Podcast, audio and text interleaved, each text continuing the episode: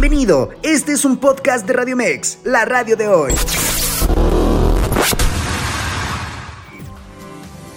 Bienvenidos a Cuentos Corporativos Radio, con Adolfo Álvarez y Adrián Palomares, el espacio que relata la historia de mujeres y hombres que construyen, emprenden, innovan, se equivocan, fracasan y en muchos casos vuelven a comenzar. Gente excepcional, hay quienes retamos a contarnos sus vidas y secretos, con el fin de que puedas escuchar sus relatos y aprender de ellos. Y todo cuento empieza con un había una vez. Que lo disfrutes.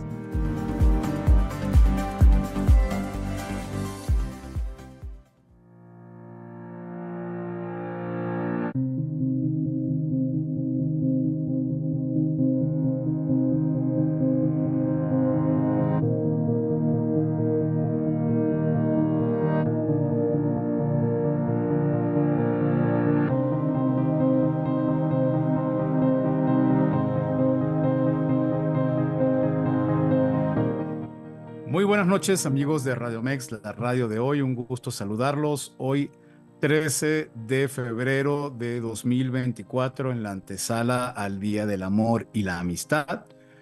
Eh, estamos de nuevo en nuestros episodios de Cuentos Corporativos, el espacio donde damos cabida a personas que quieren emprender o que ya emprendieron, especialistas, deportistas, realmente gente que la está rompiendo, gente excepcional a quienes vamos a invitar a contarnos sus vidas y secretos.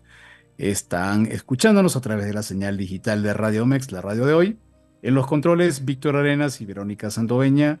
Y doy la bienvenida a mi co-host, compañero y socio, Adrián Palomares. Buenas noches, Adrián. ¿Cómo te encuentras? ¿Qué tal, Adolfo? Muy bien, muy buenas noches a todos los que nos acompañan en este día 13 de febrero Día de los solteros, Adolfo, ¿no?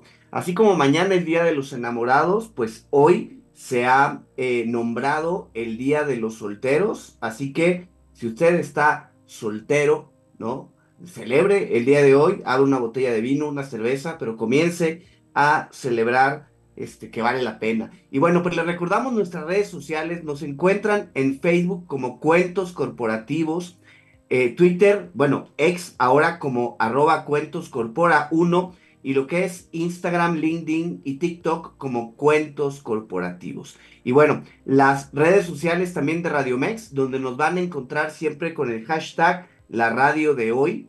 Y estamos en Facebook, Instagram y Twitter como Radio Mex y TikTok como Radio Mex en vivo. Excelente, Adrián. Bueno, en verdad, como dices, eh, por una parte el Día de los Solteros, por otra parte el Día de la Radio. Creo que es el Día Internacional de la Radio, ¿cierto? Sí, correcto. Hoy es, hoy se celebra el Día Internacional de la Radio, así que les mandamos un abrazo a todos sus amigos que hacen radio, ¿no? A todos los que están involucrados con la radio, a la gente que está en los controles, Víctor, eh, Verónica, Fercho, Daniela, todos ellos, pues un abrazo hoy en el Día, eh, el Día Internacional de la Radio. Pues me, me da mucho gusto. Sabes que mi primer trabajo formal, hace ya varios, varios, varios ayeres, creo que ya te lo he comentado, fue trabajando en una emisora de radio. Eh, sí, yo tenía cuando comencé en la emisora de radio 23 años exactamente hace 31 años. Eh, y la verdad, fue una experiencia increíble el poder participar en una emisora que además era un formato en aquel momento 100% noticias. Eh, con eso se lanzó ese proyecto que duró muchísimo tiempo. Luego, casualmente, casualmente no, luego se dieron otros formatos, apareció CNN, aparecieron, aparecieron muchos formatos a nivel internacional, pero bueno, me da mucho gusto porque, mira, el mundo es como cíclico. ¿Quién diría que casi, bueno, más bien que 30 años después estaríamos aquí en una emisora de radio en México? En aquel momento fue en Caracas, Venezuela. Pero mira, la vida da muchas vueltas y la verdad, aparte de eso, hay una noticia que no sé si la, has podido ver, que a mí me llamó mucho la atención y que qué casualidad que se presenta en este momento. Todos sabemos que estemos o no estemos de acuerdo, eh, mañana es un día de los más importantes desde el punto de vista comercial, por todo lo que mueve el mercado del día de San Valentín. Y hoy se publica una noticia que tiene que ver con la eutanasia del ex primer ministro de los Países Bajos y su esposa. Y uno diría, bueno, ¿y qué tiene esto de, de romántico vinculado a San Valentín? Bueno, esta pareja son el señor Van Acht y su esposa Eugenie. Tenían 70 años de casados. Es lo que llaman bodas de titanio. Y la verdad es que hay que ser de titanio. 70 años de casado es muchísimo tiempo. Ellos tenían cada uno 93 años, me parece. Y el esposo enfermó. Y bueno, que él decidió eh, que como una enfermedad eh, que era muy difícil de tratar, sencillamente decidió eh, acudir a la eutanasia. Como sabemos, la eutanasia es proceder bajo control médico a generarte o a inducir la muerte. ¿Y qué tal que la esposa dice, no, tú a mí no me dejas aquí, yo me voy contigo? Y las dos personas de 93 años fueron a una eutanasia programada y dejaron de vivir. Hay quienes pueden decir se quitaron la vida, hay quienes pueden decir decidieron morir juntos. Eh, y bueno, reseña el Universal, las parejas que deciden poner fin a su vida con una eutanasia programada para un mismo día y hora suponen un porcentaje pequeño del total de muertes asistidas en Países Bajos.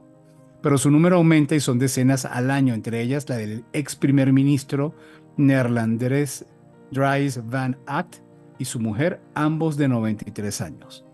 También estuvo a su lado cuando fundó en 2009 el Centro de Conocimiento sobre Israel y Palestina y trataron temas vinculados a, visitaron a Cisjordania, en fin, creo que un acto de amor que pocas veces... Historia de amor, ¿no? Sí, no, no, no, qué historia de amor. Y, y mira, la verdad es que son pocos los países donde se permite la eutanasia en, en, el mundo actual. Este, hay siete países en el mundo donde es legal la eutanasia activa. Uno de ellos es Colombia en Latinoamérica, ¿no? España, Países Bajos, que ya los mencionabas, Bélgica, Luxemburgo, Canadá Nueva y Nueva Zelanda. Y bueno, pues en, en América eh, Latina, con excepción de Colombia, ¿no? Donde hablan de, una eutanasia directa, eh, en América Latina, en el resto de América Latina está prohibido, ¿sí?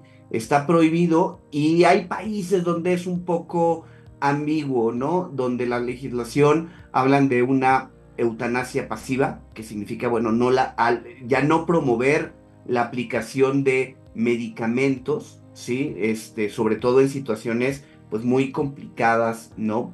Este, en México, em, eh, lo que se permite a los pacientes es, es que ellos rechacen tratamientos paliativos y a través de este rechazo, bueno, pues paulatinamente caemos en este tema. Pero qué historia de amor nos acabas de platicar ahora en un 14, bueno, en las vísperas de un 14 de febrero, la verdad es que es una historia muy interesante, ¿no, Adolfo? Sí, ahí en vez de que tu pareja o tú le digas a tu, a tu pareja, oye, ¿qué harías por mí? No, yo te bajaría en las estrellas, te bajaría la luna. Ajá, ¿y te morirías conmigo? Eh, es una muy buena pregunta. La verdad es que yo cuando comenté la noticia con amigas y mi esposa incluso, dijo, wow, qué, qué increíble tener una vida así de 70 años juntos este, y luego tomar la decisión después de, bueno, yo creo que 93 años es un tiempo más razonable. razonable de haber dicho, creo que ya viví lo suficiente creo que ya no, no deben esperarme muchas sorpresas. Y si encima además el, este expresidente tenía una situación con una enfermedad a los 93 años, creo que es una bonita forma y una oportunidad interesante. En mi caso, si creo que si yo hubiera estado en sus zapatos, habría tomado una decisión similar porque creo que bastante que nos habrá dado la vida para ese momento y que bueno, si se da la oportunidad con tu ser querido, ahí creo que le estás ganando la competencia a la muerte y en vez de entonces de que sea la pelona quien decide cuándo te va a llevar, tú tomas las riendas y decides, bueno, mira, ¿sabes qué? Yo creo que después de casi 100 años me merezco tomar mi decisión de cuándo apagar mis baterías y bueno, ver qué hay en el más allá. Sí, hombre.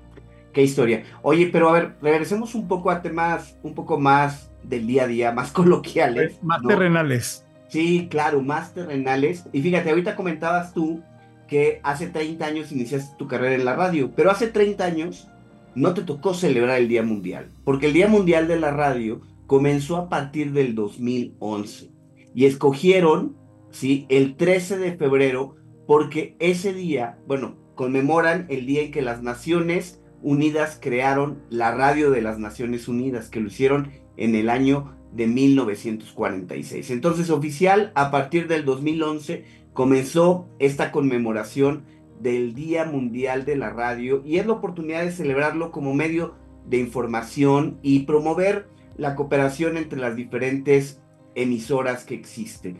En nuestro país, pues yo creo que ya varios se habían encargado como de matar, entre comillas, a la radio tradicional, ¿no? De pensar que era un medio totalmente eh, pues fuera de lugar. Pero en México durante el año 2023 escucharon radio tantas personas como habitantes tiene Argentina, ¿sí? Eh, es impresionante todavía cómo la radio tiene un poder porque al final deja todo a la imaginación, nos transforma y a través de la voz de alguien que está narrándolos una situación, diciendo una noticia o simplemente platicando un tema, nos va llevando de la mano. En México hay 273 estaciones de radio en AM, 57 ¿sí? más operan en la parte de radio pública y eh, aparte de lo que es radio comunitarias y 39 que hablan de uso social. Mientras que del lado del FM hablamos de que hay en nuestro país 1054 estaciones de FM. ¿Sí? 1054. Eso no cabe en el, en el sintonizador que tengo en, la, en mi coche. ¿ah? O sea, y yo he tratado de configurarla y, y, yo siempre me he preguntado cuántas emisoras pueden haber porque me, le doy y le doy configuro y configuro y no se acaba.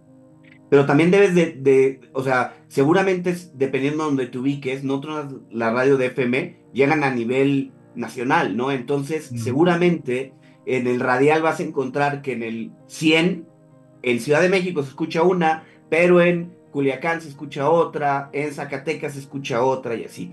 Y hace eh, unos, bueno, unos días, hace unos meses, el 9 de octubre pasado se celebró los 102 años de la primera estación mexicana que mandó su señal al aire, que fue en Monterrey, con, la, con el nombre de TND, este, que es Tar, Tarnava Notre Dame, en honor al alma mater de su fundador, el ingeniero eléctrico Constantino de Tarnava, y fue denominado XEH-AM por la Conferencia Internacional de Telecomunicaciones en 1929. Así que la radio tiene una historia bastante interesante y bueno, ni hablar de la evolución, ¿no? Que ahora es la radio en línea lo que nos está tocando conocer, lo que nos está tocando vivir y bueno, con todo lo que significa eh, pues tener una estación de radio en línea, ¿no?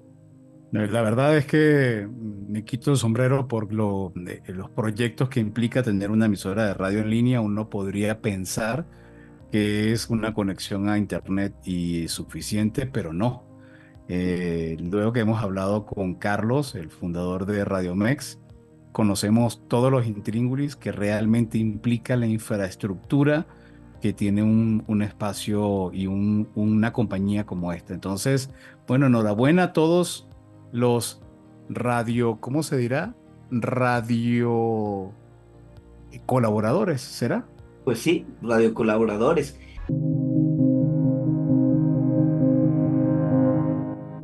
Bien, muy buenas noches amigos de Radio Mex, la radio de hoy. Seguimos en nuestro espacio Cuentos Corporativos Radio, donde, como siempre lo mencionamos al inicio de nuestro programa, muy dirigido a lo que es el emprendimiento y a sacar todo el jugo de quienes día a día con su innovación, con su creatividad, con su constancia, están inventando un nuevo futuro, están diseñando proyectos y poniéndolos en marcha de manera de realmente cambiar el status quo y hacer que las cosas mejoren, que vayan para bien, que tengan un propósito y que realmente tengamos la posibilidad de tener un país mejor, un mundo mejor. Y sobre eso, Adrián, creo que tenemos a una invitada de lujo, ¿cierto? Sí, fíjate, el día de hoy tenemos una invitada de casa y bueno, pues nos vestimos de manteles largos. Nos acompaña Abigail Yepes. Ella, entre otras cosas, es conductora de Zona de Expertos, los jueves de 11 a 12 del día con la barra de educación. Así que eh, esperen a escuchar nuestra entrevista, pero bueno, pues si les gusta, síganla en Zona de Expertos jueves de 11 a 12. Ella también es fundadora del Colegio Escuadrón 201, donde lo que buscan es dar un cambio a la educación preescolar, logrando que los alumnos desarrollen capacidades intelectuales y socioemocionales, que seguramente en esta edad temprana creo que debe de ser algo de lo más importante. La propuesta de valor de el Colegio Escuadrón 201 es a través de un plan educativo de materias extracurriculares, ¿sí?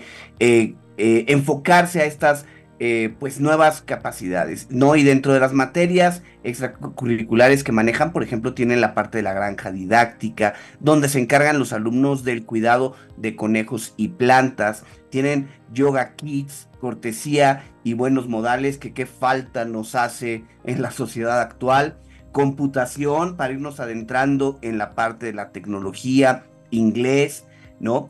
Eh, y bueno, Abigail, dentro de lo que nos va a platicar, acaba de participar en un concurso muy interesante que llevó a cabo la Academia de Emprendedoras ligada a la Oficina de Asuntos Educativos y Culturales de los Estados Unidos, AWE por sus siglas en inglés. Y bueno, pues nos va a platicar un poco cómo le fue. La AWE representa a más de mil graduadas en todo nuestro país desde el año 2017 y más de 100 horas de formación empresarial al año. El 80% de quien participa ha logrado incrementar sus ventas y el 50% incrementar al personal que emplea en su negocio. Entonces, la AWE, AWE, es de alto impacto en México y bueno, pues Abigail nos va a platicar un poco de su historia. Abigail, qué gusto tenerte con nosotros. Bienvenida a Cuentos Corporativos Radio. Gracias, de verdad, para mí es un gusto porque hoy soy invitada. hoy no me toca estar del lado del, entrevistador, pero pues muy, muy contenta, la verdad, por el hecho de estar aquí participando con ustedes y pues platicarles esta gran experiencia que me tocó vivir eh, hace ocho, hace ocho meses que vengo viviendo esta experiencia eh, de participar junto con la Embajada de Estados Unidos y, y que yo puedo decirles hoy a las mujeres luchen por los sueños, trabajemos como tú lo dijiste de manera constante y se pueden lograr, ¿no? Escuadrón 201, además de ser un emprendimiento, es para mí algo muy significativo en la vida, pero se los voy a ir platicando para que eh, la gente lo conozca y para que vea la importancia. Eh, para mí, en lo personal de la educación, yo soy una fiel creyente que a través de la educación transformamos y rompemos barreras idiomáticas, ideológicas y de cualquier tipo. Así es que pues sí, muy contenta de este, de este concurso. Fíjate que, que justamente te voy a platicar un poquito. Eh, yo vi la convocatoria a través de la página de la embajada. Eh, me metí y me inscribí. Te hacían un, un, cuestionario en donde tú decías a qué te dedicabas, cuál era tu emprendimiento, cómo estaba funcionando, etcétera. Y posterior a ello, eh, te hablaban para ciertas entrevistas, realizamos una serie de entrevistas la verdad es que la Embajada Norteamericana yo nunca me imaginé que tuviera apoyo totalmente gratuito, porque este curso no nos costó. Fue totalmente gratis y la verdad es que fue una experiencia que sí, que sí me cambió la vida, ¿no? Fuimos 34 mujeres seleccionadas, las que participamos con diferentes emprendimientos. ¿34 de cuántas, Abigail? ¿34 de cuántas serían? De 500, de 500. De 500 mujeres. Wow. Sí, solo en el marco de la Ciudad de México, porque van abriendo capítulos eh, por estado y también por países, ¿no? Es un programa a nivel mundial que apoya a mujeres justamente que, que, se encuentren en este proceso de crecer los emprendimientos o que aún no lo hayan formado para que, para que lo puedan hacer eh, ahora sí que en grande. Y cuéntanos, vamos, me voy a ir mucho más para atrás. Okay. Escuadrón 201. ¿Cómo nace la idea? ¿Cómo, dirían en México, te cayó el 20? Pero además de eso, el nombre es muy particular. Entonces, por favor, platícanos de la génesis y de cómo decides colocar este nombre a tu hijo. claro, fíjate que eh, Escuadrón 201 nace en el 2018, donde yo ya venía trabajando una serie de años en algunos cargos públicos, en algunas situaciones con los gobiernos municipales. Desde el 2000 yo estaba ya inmersa en el tema de servicios públicos y de cargos públicos. Y bueno, en 2018 todo esto para construir, yo soy licenciada en pedagogía, maestra en administración pública y doctora en educación.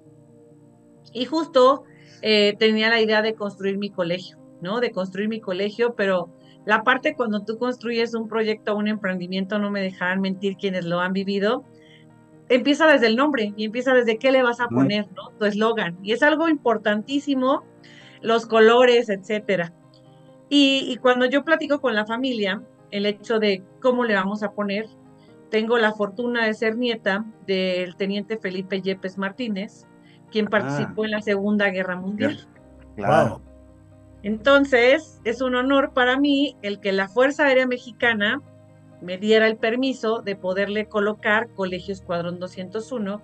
Solo hay 16 escuelas que, la Fuerza Aérea lo permite y, que, que, nos dieron el visto bueno y que también nos respaldan. De hecho, en algunos eventos que hemos realizado, asiste en la escolta del ejército, asisten los generales, porque, eh, bueno, la finalidad pues es también apoyar la educación, ¿no? Ahorita preescolar pero obviamente pues vamos por más y, en otros lugares, ¿no? Y pues se pone escuadrón, porque de hecho uno de los nombres fue Felipe Yepes, eh, pero eh, en educación porque hay que hacer un registro, hay que hacer todo un tema, es toda una tramitología, el plan de estudios, que también es algo bien interesante que ahorita les platicaré, eh, nosotros le colocamos Escuadrón 101 en honor a mi abuelo, ¿no? Y nuestro eslogan por eso es honor y lealtad para cambiar al mundo porque creo que son valores bien fundamentales que, que lo decías hace rato en nuestras materias que también ahorita abordaré.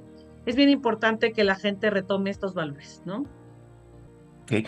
Oye, a ver, eh, Abigail, eh, platícanos un poco de estas materias extracurriculares, que supongo que son las que hacen la diferencia entre eh, el Colegio Escuadrón 201 y alguna otra escuela, y las que eh, hicieron, ya nos practicarás un poco más del concurso, pero las que hicieron que destacara tu emprendimiento sobre otros, ¿no? Sí, es. Justo nuestras nuestras materias, que, que viene una parte, la verdad es que me considero una mujer muy inquieta y afortunadamente el esposo, la familia, los, el hijo lo aguanta porque siempre estoy en ese momento de hacer y de hacer, ¿no? No me quedo quieta. Cuando mi hermana es igual pedagoga, ambas somos pedagogas, cuando empezamos a formar el, tema de cómo va a ser la materia curricular, empezamos a generar las ideas de los, de tal cual, de cómo iban a ser la estructura de cada materia. ¿No? Granja didáctica, ¿por qué? Porque hoy los niños no tienen un espacio. Eh, tenemos hoy construcciones de casas, de pie de casa, que son muy pequeñitas y que difícilmente pueden tener una mascota. Entonces, esta interacción a los niños, de hecho, lo utilizamos como un reforzamiento, que es una parte muy pavloviana. Eh, hay, un, hay un pedagogo muy conocido, Pavlov, que, que entrenaba a, los animalitos para que ese estímulo se convirtiera en un reforzamiento positivo. Yo siempre les digo, Sopas, que los castigos, yo tengo la experiencia, eh, el profesional, no siempre refuerzan, nosotros creemos que radican una conducta y a veces la refuerzan y la penetran más. Entonces, es un reforzamiento positivo el convivir con los animales, el interactuar con ellos. La, gran, la Yoga Kids es porque también los niños tienen que tener un relajamiento. El cerebro es un músculo que al final del día estamos practicando todo el día y que lo estamos como que eh, manejando cuando nosotros le damos nueva información, estamos en constante aprendizaje.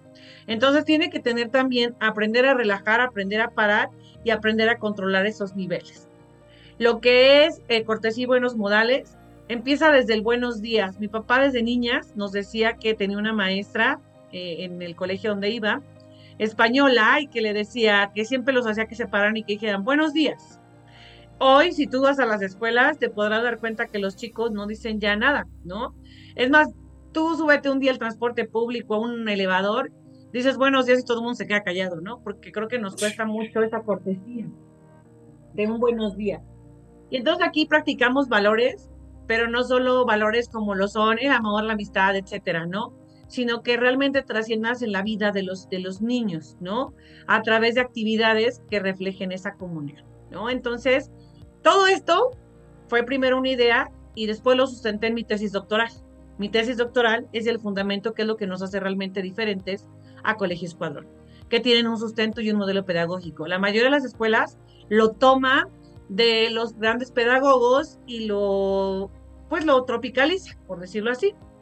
Pero en mi caso, yo lo que hice es a través de ellos poder fundamentar lo que yo tenía, ¿no? Y por eso tenemos, pues, la que es computación, pero dándole un giro eh, especial. También tenemos la materia de inglés, que todo se ve de manera transversal para que el niño lo aprenda. Y bueno, pues es como el esquema que nosotros tenemos y laboratorio experimental, donde ellos están en contacto con la, con la ciencia y la tecnología, ¿no? Desde pequeñitos. ¿Y cuántos niños ya están hoy en día eh, asistiendo en tu escuela? Ok, nosotros hemos tenido una parte interesante. Fíjate que actualmente la matrícula de las escuelas particulares ha bajado. Nosotros nos enfrentamos a una pandemia. En 2018, cuando abrimos, teníamos cuatro niños. Hoy a 2024 hablamos de 23 niños. Ahorita estamos la, la idea de poder movernos hacia otro, hasta otro lugar, porque desgraciadamente pues, la inseguridad nos pega aún como escuelas, ¿no? Entonces, ese, ha sido, eso fue uno de los retos más interesantes, el decir, eh, haz una inversión y hoy muévela por el tema de la inseguridad, ¿no? Entonces, en esa parte, pues estamos haciendo como que ese crecimiento y también el modelo lo estamos creciendo hacia otro, hacia otro momento, ¿no?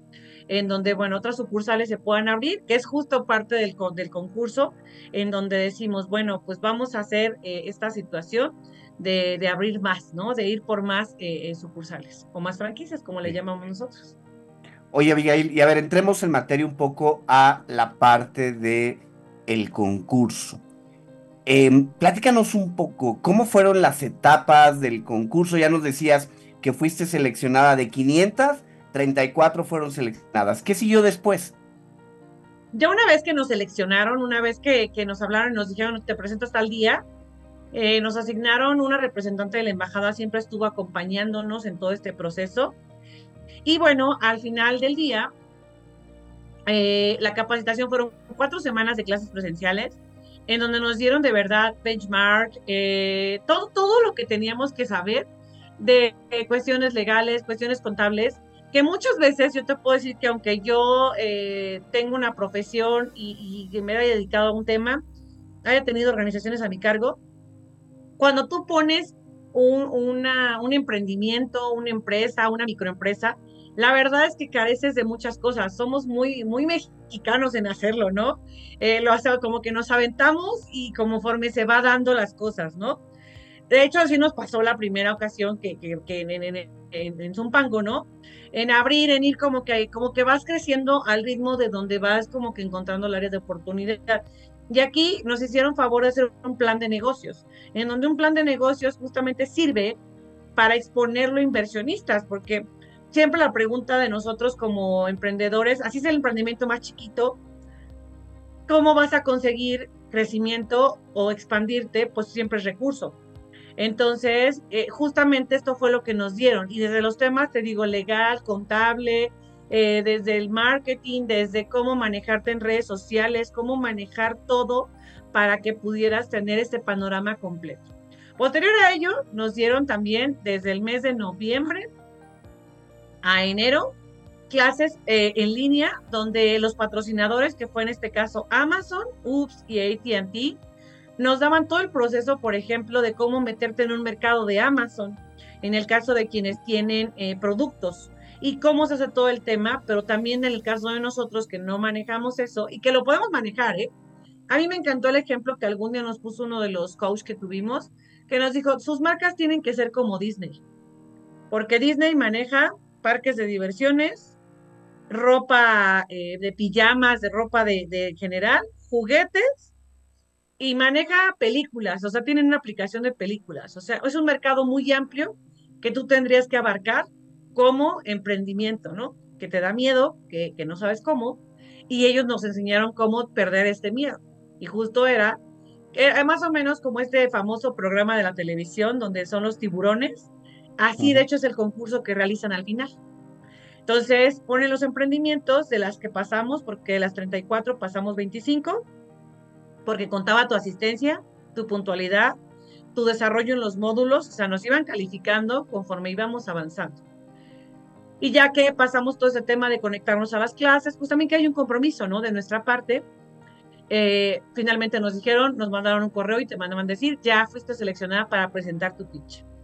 Y en un minuto tenías que hacer tu descripción de qué es tu emprendimiento. Y ahí mismo tenías, eh, pues, eh, como los tiburones, quienes, de hecho, en mi caso, digo, además de ganar el primer lugar, lo cual es algo que, que aún no me lo creo, se los juro que estoy en una nubecita todavía. Eh, alguien me dijo algo, me dijo una idea muy buena y me dijo, es que vamos a hacer esto y te voy a presentar aquí y allá.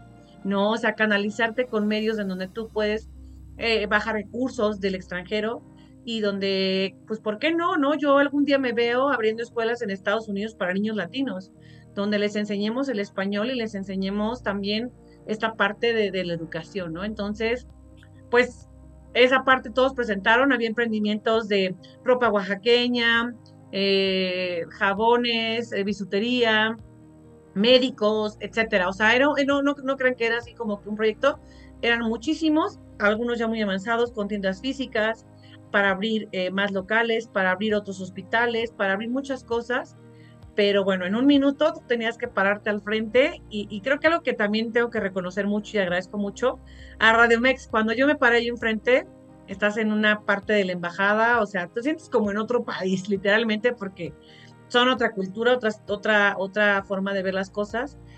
Y cuando yo me paré, lo primero que pensé, dije, si lo hago en el radio y, y me pongo frente a la gente y a una cámara, aquí lo tengo que hacer igual. Entonces, pues respiré muy profundo y me aventé mi pitch de, una, de un minuto.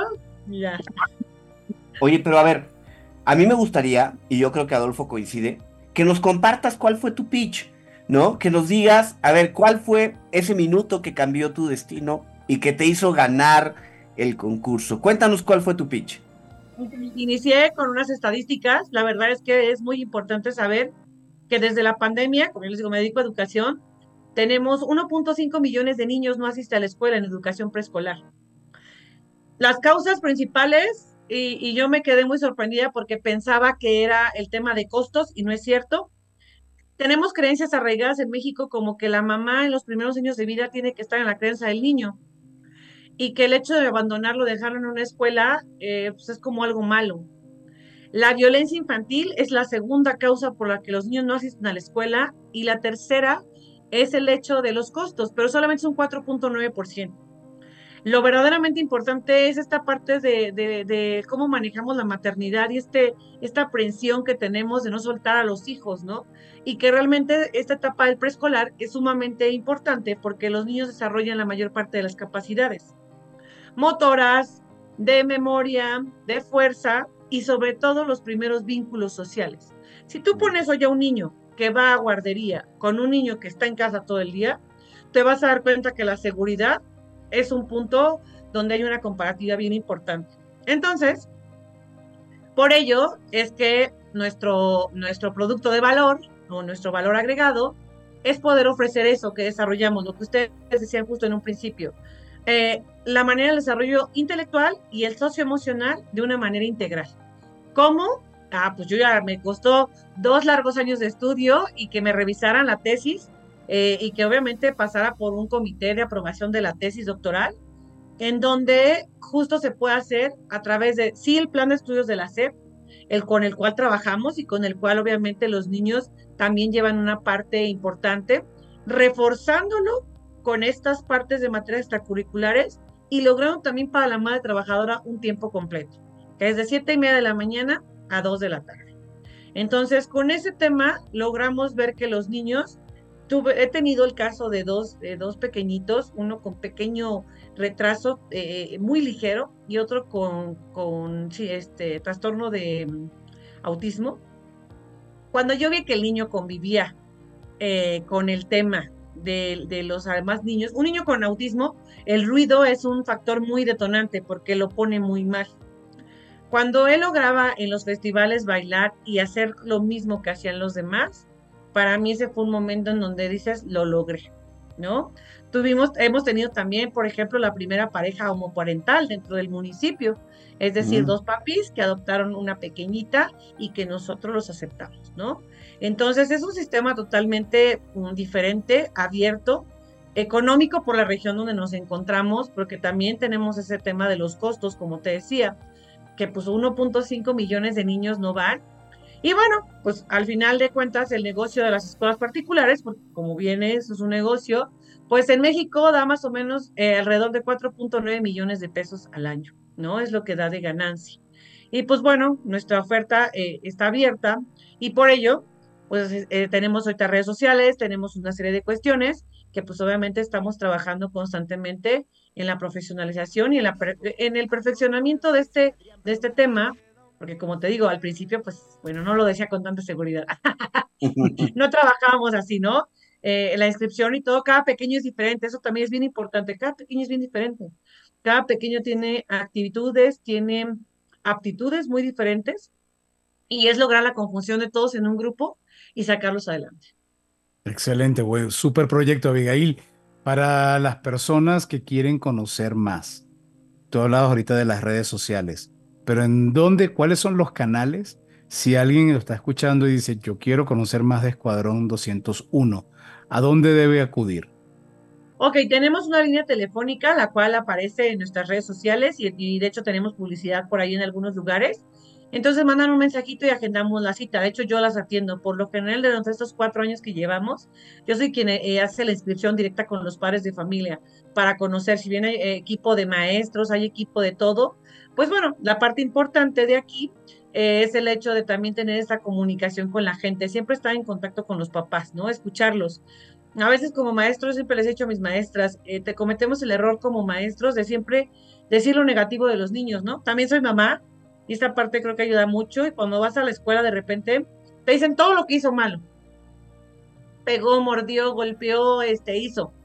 Pero ¿qué hizo bueno? Y es parte de nuestra metodología resaltar lo positivo. Aunque sea una cosa buena que hagas en el día, eso es lo que cambia tu entorno, ¿no? Irse más hacia lo positivo que a lo negativo. Okay.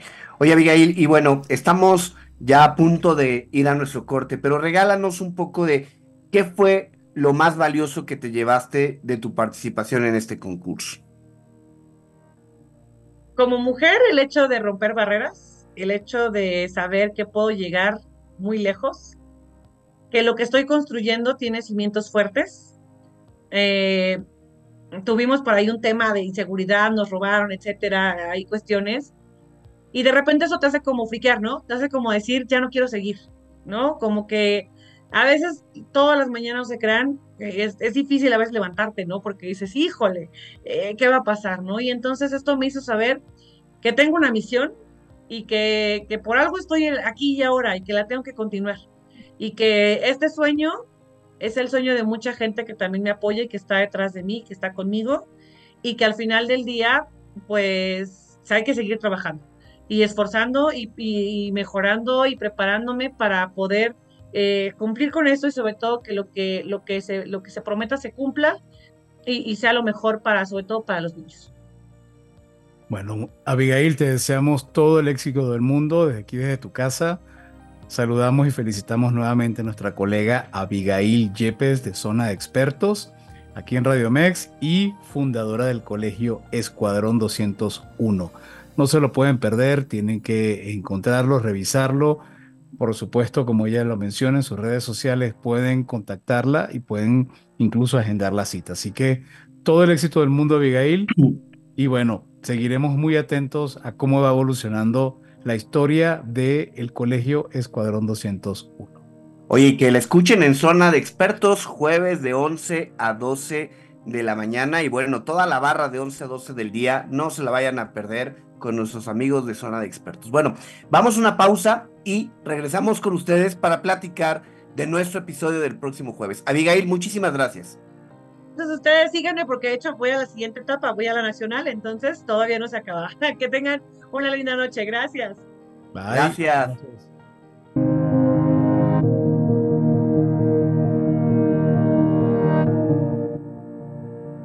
bien amigos de Radio Mex, la radio de hoy, seguimos en nuestro último segmento en Cuentos Corporativos Radio donde, bueno, ya tuvimos un baño de información increíble relacionado al proyecto de la maestra Abigail Yepes, quien colega, además de ser colega en zona de expertos, nos habló de su colegio Escuadrón 201. Y para seguir en la temática de lo que es innovar en materia educativa, vamos a tener o vamos a comentarles de lo que va a ser el episodio de este jueves a las 8 de la noche, donde vamos a platicar con Víctor Javier González, que como lo describimos en ese momento, cuando tuvimos esta plática hace ya aproximadamente unos dos o tres años, 2020, casi casi cuatro años será en diciembre, hablamos con Víctor Javier González, un soñador que decidió crear y cofundar Clearview Latinoamérica. Esta, este colegio que se fundó en el año 2016 tenía como fin brindar una nueva opción de educación a niños y jóvenes, ofreciendo un modelo de aprendizaje desde kinder hasta, en ese momento, tercero de preparatoria. Su modelo educativo toma elementos de otros países siguiendo especialmente la filosofía del recientemente para ese momento fallecido gurú de la educación, Sir Ken Robinson, quien fue el impulsor de los grandes cambios generados en los sistemas educativos en países como Inglaterra, Estados Unidos, Finlandia, Singapur y otros. Clearview opera actualmente con dos planteles. Vamos a revisar ahora si incluso ya aumentaron en la zona metropolitana de Guadalajara, y para ese momento tenían previsto abrir nuevos planteles en diversas ciudades de la República Mexicana. ¿Qué te pareció este episodio, Adrián? Mira, la verdad es que fue un episodio muy interesante porque partimos de que la educación como hoy la conocemos tiene más de 200 años de existir y de no tener en realidad muchos cambios. Entonces, Víctor lo que nos compartía es que la educación requiere, pues llamémoslo así, de una sacudida, una sacudida a nivel institucional donde eh, se cambian algunos de los principios más eh, fuertes o más radicales que tiene la educación. Lo primero que nos decía es que la creatividad es una de las habilidades más importantes a desarrollar y es un enfoque que debe de cambiar totalmente contra la educación tradicional, ¿sí? Fomentando el hecho de tener errores, porque si no te equivocas, no vas a poder avanzar, no vas a poder desarrollar, eh, desarrollar más cosas, ¿no? Otro de los puntos que nos decía es que para ellos no hay tareas. El modelo educativo exitoso, ¿sí? Como lo es el finlandés, no deja tareas para que el alumno no se canse, para que el alumno no tenga esa carga excesiva y baje el rendimiento. Es lo que decía, los niños vienen aquí a estudiar y llegan a su casa a disfrutar, a hacer otras cosas. Y basaba todo esto en seis materias. Matemáticas, lectoescritura, coding, programación, arte, inglés y una materia, rotativa que iba o que va cambiando cada cierto periodo. Y con esas seis materias desarrolla todas las aptitudes que deben de tener los niños de acuerdo al plan de estudios de la SEP, que donde llevan, bueno, pues una cantidad bien importante de materias. Y bueno, ya dentro de las materias rotativas, pues se ponen materias mucho más enfocadas a la vida diaria, como finanzas, marketing digital, temas de salud, historia, emprendimiento, huerto urbano, física, ¿sí? Un modelo muy diferente a lo que estamos adecuados, pero, o acostumbrados, pero justo creo, Adolfo, y lo hemos platicado en varios de nuestros episodios, que está claro que la educación tiene que transformarse, que la educación tiene que cambiar, y lo discutíamos en, si van a nuestro podcast, hace poquito platicamos con Franco Palacios,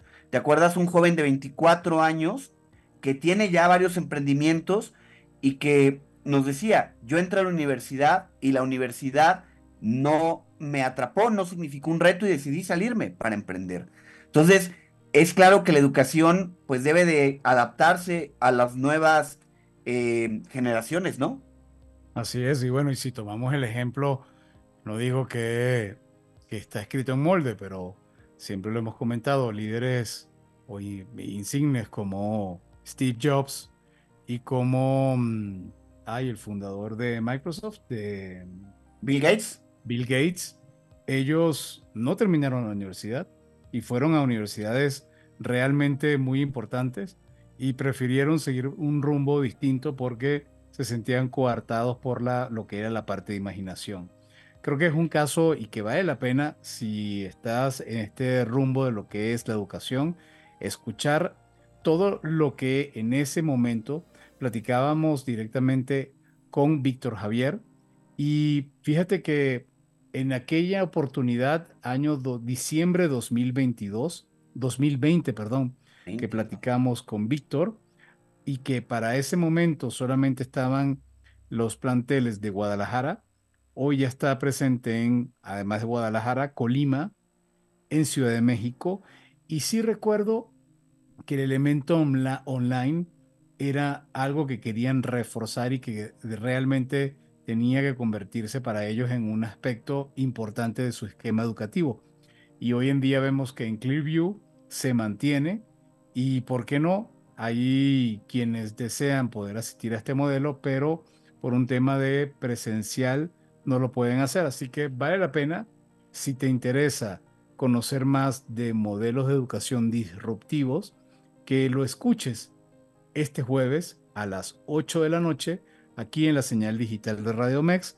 Vas a conocer más acerca del modelo educativo de Clearview, que realmente parece, a nuestro juicio y según lo que platicamos en su momento, que están rompiendo paradigmas.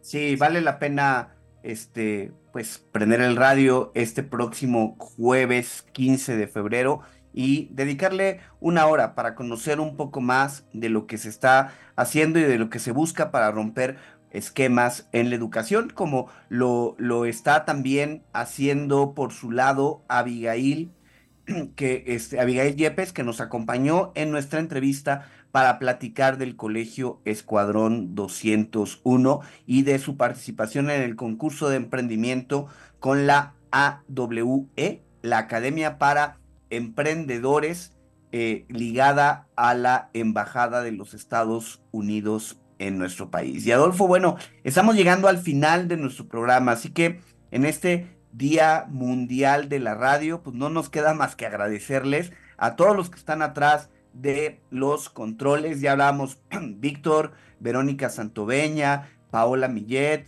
Percho, a Carlos, que obviamente nos apoya con, eh, con su confianza para este programa, y bueno, pues a todos los que forman parte de Radio Mex, ¿no? Así es, a todos les enviamos un fuerte abrazo, muchísimo éxito, que continúen eh, creciendo y que por supuesto sigamos expandiendo la señal para que sean cada vez más personas con quien podamos intercambiar, escuchar sus ideas nosotros proponer, proponerles este tipo de información, sobre todo orientado al mundo del emprendimiento. Y bueno, no nos queda más sino agradecerles, desearles una excelente noche.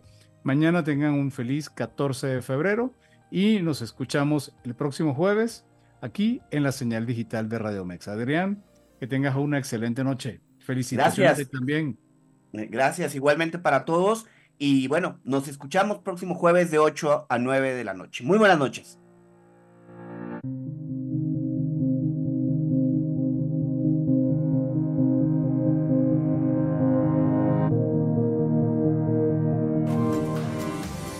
Gracias por habernos acompañado en este programa de Cuentos Corporativos Radio. Te esperamos todos los martes y jueves a las 8 pm y en nuestras repeticiones en fin de semana. Y como siempre decimos, las empresas sin importar su origen, razón de ser o tamaño, tienen todas algo en común. Están hechas por humanos. Y mientras más humanos, más historias que contar. Y todo cuento comienza con un había una vez. Nos escuchamos en el próximo programa.